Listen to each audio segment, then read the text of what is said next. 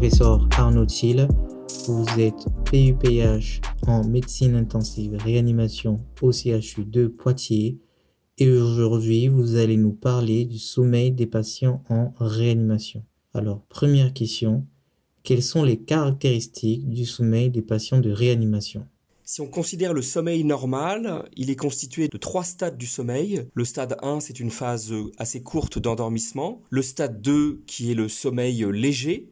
Et puis le stade 3, constitué de grandes ondes lentes, qui est le sommeil profond. Et chaque cycle de sommeil dure environ 90 euh, minutes. À la fin d'un cycle survient le sommeil REM. REM pour Rapid Eye Movement.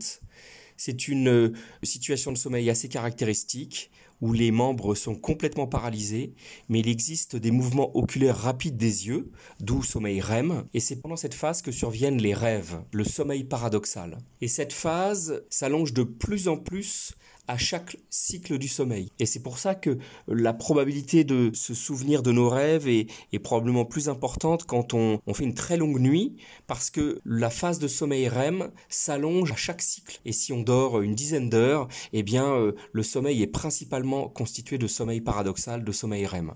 Maintenant que nous avons vu un peu la, phase de sommeil normal, les patients de réanimation, eux, sont euh, euh, caractérisés par une architecture qui est très altérée, c'est-à-dire la constitution du sommeil, et donc très peu de sommeil profond et très peu de sommeil REM, qui sont pourtant les deux phases de récupération. Le sommeil profond probablement permet plutôt la récupération physique de l'individu, et le sommeil REM, la restructuration psychique. Donc ces deux phases sont très peu représentées, et le sommeil REM est parfois complètement complètement absent du sommeil des patients de réanimation. Après l'architecture, la distribution, c'est-à-dire euh, quand survient le sommeil au cours de la journée, et on observe des hypnogrammes où euh, les patients dorment aussi bien le jour que la nuit, le rythme circadien est complètement altéré. Et puis euh, donc un sommeil léger mais aussi très fragmenté, c'est-à-dire de nombreux éveils et micro-réveils itératifs qui fragmentent le sommeil. Voici un peu la caractéristique, très peu de sommeil profond, très peu de sommeil REM, beaucoup de sommeil léger,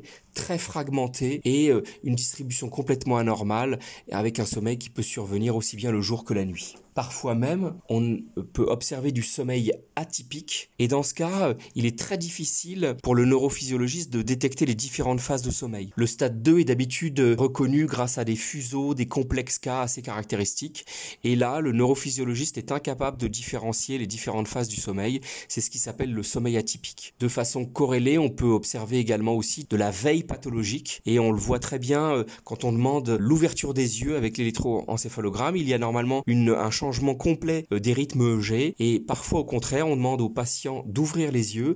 Il n'y a pas de modification électroencéphalographique, ce qui correspond à cette euh, veille pathologique. Voici un petit peu toutes les caractéristiques qu'on observe chez les patients de réanimation.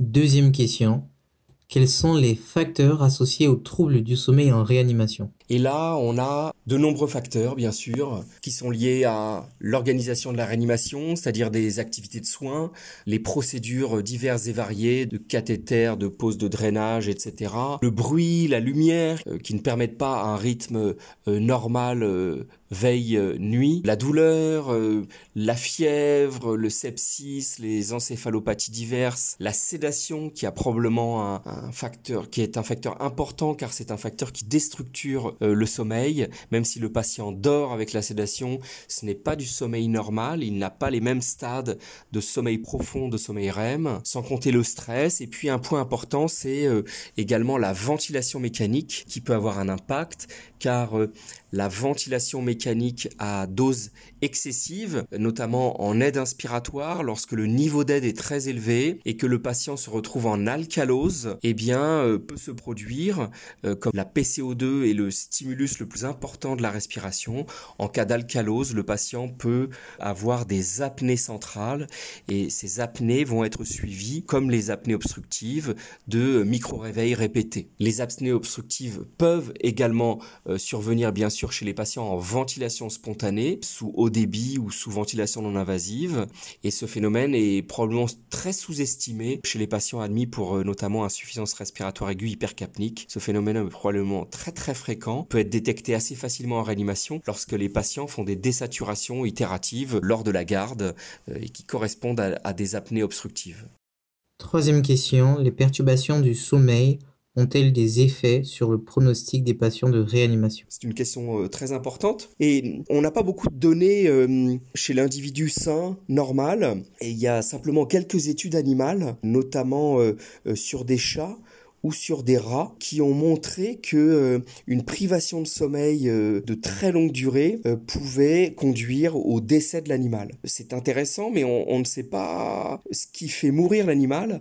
Et d'ailleurs, quand on fait des autopsies, notamment cérébrales, en fait, on ne retrouve aucune lésion. Mais quand ces animaux sont privés de sommeil, on voit une grande altération de l'état général et des troubles du comportement et qui conduisent au décès de l'animal. Donc, une fonction clairement vitale et c'est assez euh, facile de convaincre euh, des cliniciens en réanimation que le sommeil est important parce que tout le monde s'est déjà confronté à un manque de sommeil ou un envie impérieux de dormir et il est très difficile de lutter. Euh, mais on a très peu de données sur l'humain. Et en réanimation, on n'a que très peu d'études, mais en tout cas deux études intéressantes qui ont été publiées récemment au cours du sevrage, une par euh, Martin Dress et une par notre équipe, où euh, les deux ont montré que les perturbations du sommeil, alors nous, nous nous sommes plus focalisés sur le sommeil atypique, l'existence d'un sommeil atypique ou d'une diminution franche ou une absence de sommeil REM, était associée à des difficultés de sevrage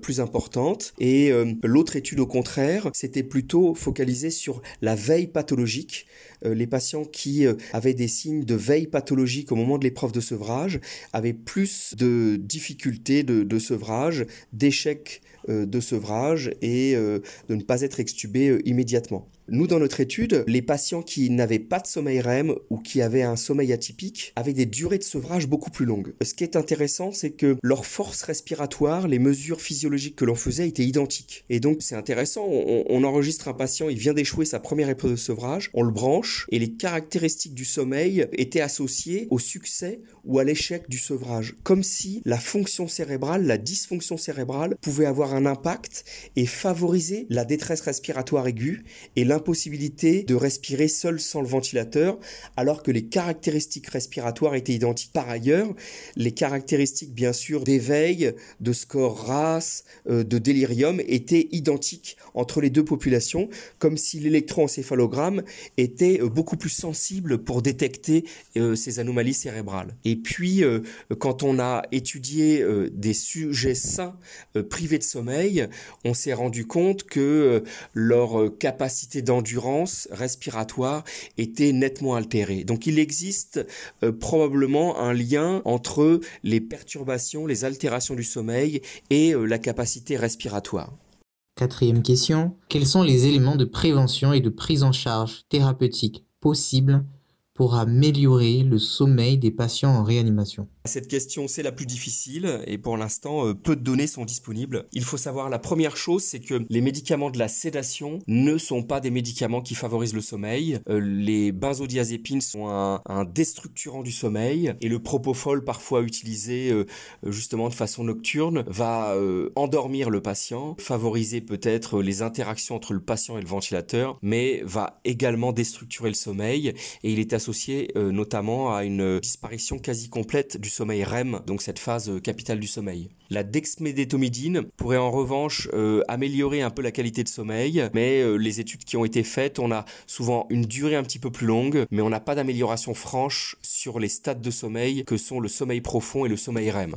donc pour l'instant, en termes de médicaments, très peu de médicaments qui pourraient améliorer de façon nette le sommeil. Sur la prévention, probablement qu'il serait intéressant de travailler sur euh, un ensemble d'éléments protecteurs du sommeil pour euh, délimiter un peu le jour et la nuit, de bien éteindre les lumières, d'éviter les bruits intempestifs, de favoriser euh, les alarmes extérieures, de favoriser le sommeil des patients et de ne pas entrer et faire des procédures diverses et variées lors du sommeil. Mais pour l'instant, on a peu d'outils pour ça. Et donc, dans, dans ce contexte, par exemple, Xavier Drouot, notre neurophysiologiste, travaille sur un enregistrement continu du sommeil avec simplement trois électrodes et qui pourrait avertir en dehors de la chambre de déterminer si avec un petit signal vert ou rouge si le patient est en train de dormir ou pas et ce qui pourrait voilà favoriser l'entrée la surveillance ou au contraire protéger le sommeil sachant que le patient est dans une phase de sommeil importante et de